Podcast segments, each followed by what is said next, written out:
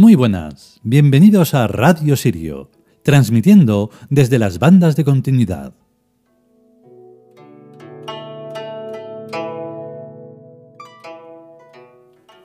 Hoy venimos con los dioses chinos. Creo que es el tercer capítulo. El dedicado a Niu Hua. Es una diosa, imagino yo que poco conocida o nada conocida, no lo conocen ni los chinos, y es muy importante. Hoy podríamos decir que el capítulo de hoy es una clase magistral. Bueno, todas lo son, todos los capítulos, porque tratamos cosas que no trata nadie.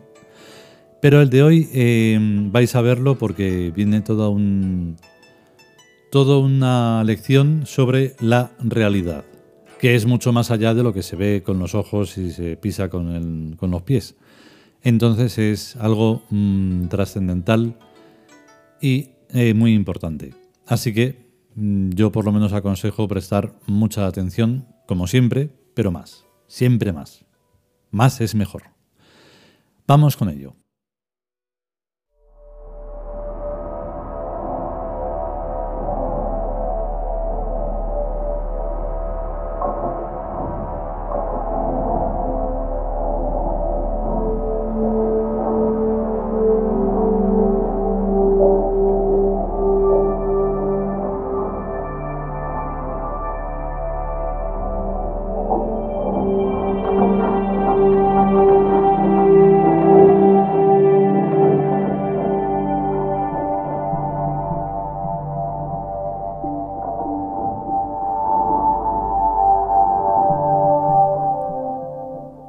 Dioses chinos.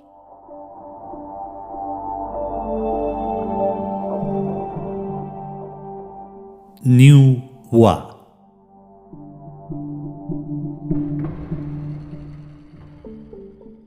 Texto. Niuwa es una de las diosas del origen, creadora y protectora de los seres humanos. Cuenta la leyenda que con sus manos fue modelando pequeñas figurillas de arcilla a los que insuflaba vida. Fue trabajando sin descanso hasta que se le ocurrió practicar la magia, y cortando trozos de cuerda llenas de barro les fue dando vida. Así se explica en China la distinción entre nobleza y pueblo. Los modelados a mano son los nobles y los pequeños trozos de cuerda embarrada, todos iguales, son el pueblo.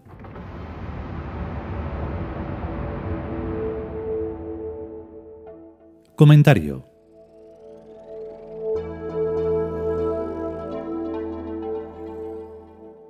Lo que llaman leyenda es la teología de la diosa Niuwa, pues se ve claramente que cada figurita hecha de barro tiene que ser diferente de las demás figuritas si se hace a mano y no industrialmente con una máquina que las fabrique como si fueran rosquillas y que en cambio, cortando una cuerda en trocitos y echando los trocitos en el barro, no hay ninguna diferencia entre un plebeyo y otro plebeyo. Estamos hablando de dioses, y por tanto la cosa no es biológica. La diosa Niuwa no pare a las figuritas ni a los trocitos de cuerda, sino que hace con sus manos a los muñequitos y embarra con sus manos a los trocitos de cuerda. Y esto significa que la nobleza no se hereda biológicamente, sino que la nobleza es una hechura divina en cada persona noble de verdad que por más que se parezca, siempre son muy diferentes cada cual de los demás. También la plebeyez es una hechura divina, pero a voleo, y prácticamente todos iguales. Por eso, entre las personas nobles no puede haber democracia. La democracia es una tirita con barro, un voto. Las figuritas de barro no valen todas lo mismo, sino que su valor depende de lo bien hechas que estén. Y como la diosa Niwa es cada cual, cuanto mejor se haga uno a sí mismo, tanto más noble es y tanto más vale. Los trocitos de cuerda o plebeyos se tiran ellos mismos al barril del barro, a la barriga materna, cada reencarnación y la barriga materna los pare como a churros una churrera. Churrera es una jeringa, una jeringuilla gigante. Podemos leer en el texto que la leyenda dice que Niwa fue trabajando sin descanso hasta que se le ocurrió practicar la magia. Y es que con la magia se ahorra muchísimo trabajo. Naturalmente, para poder llegar a practicar la magia, antes es necesario estudiar muchísimo y hacer muchísimas prácticas. Y a lo mejor algún día suena la flauta, o sea, se consiguen resultados. Pero como no se conozca la teoría general de la realidad, no se consigue hacer magia ni por casualidad. Pero como yo soy buena persona, ahí va la cosa. Teoría general de la realidad. Primero, los átomos verdaderos son los puntos geométricos. Segundo, los puntos geométricos forman la geometría dinámica. Tercero, la geometría, dinámica o no, es puramente mental.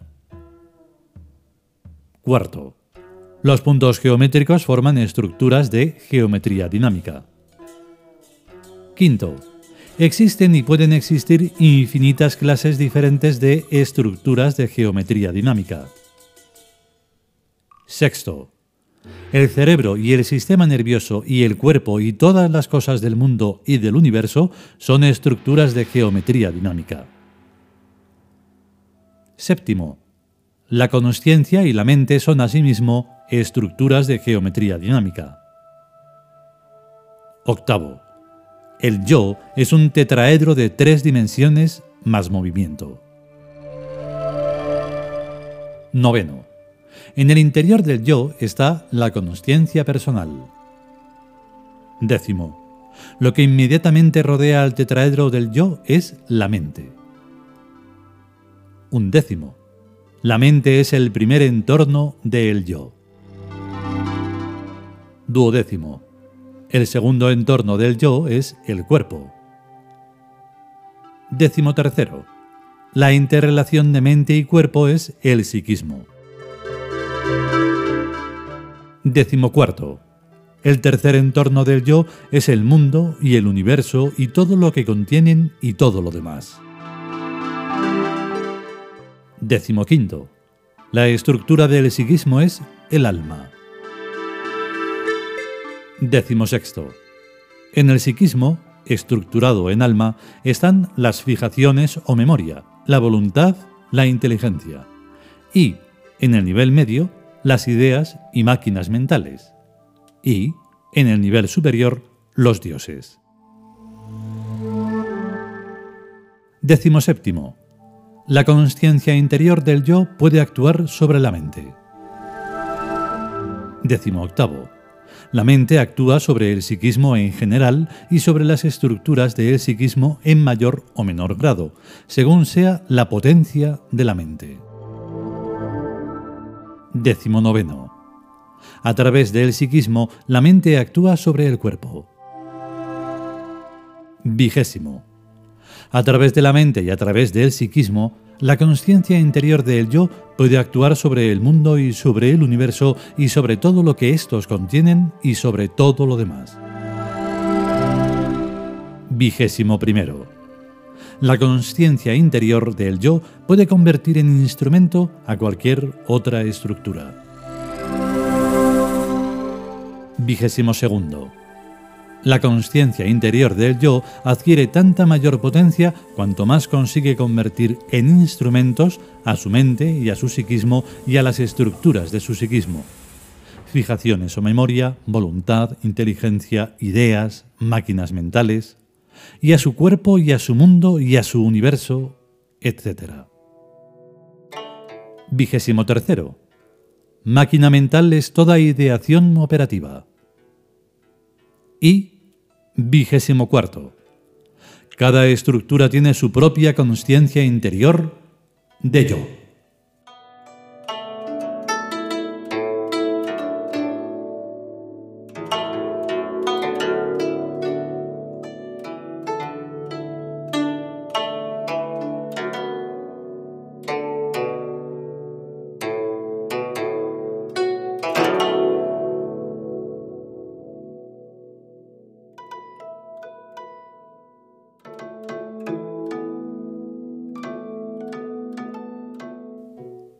Y hasta aquí el capítulo dedicado a Niuwa de los dioses chinos.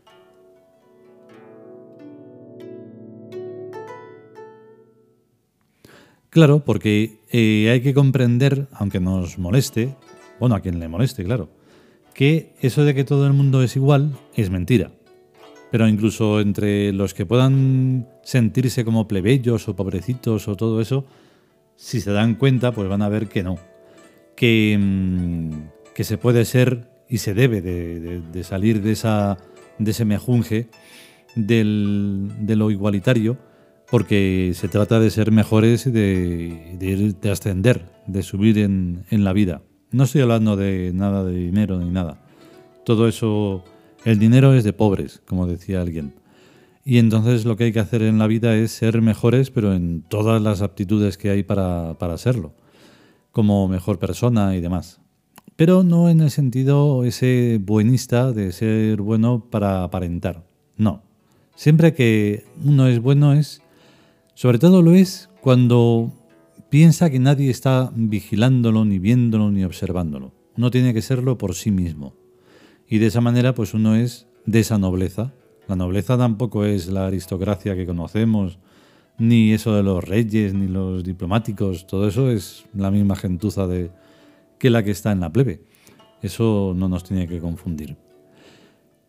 Si podemos y sobre todo si queremos, volveremos si es que nos dejan las cosas de la vida que son muchas. A estar bien y hasta luego.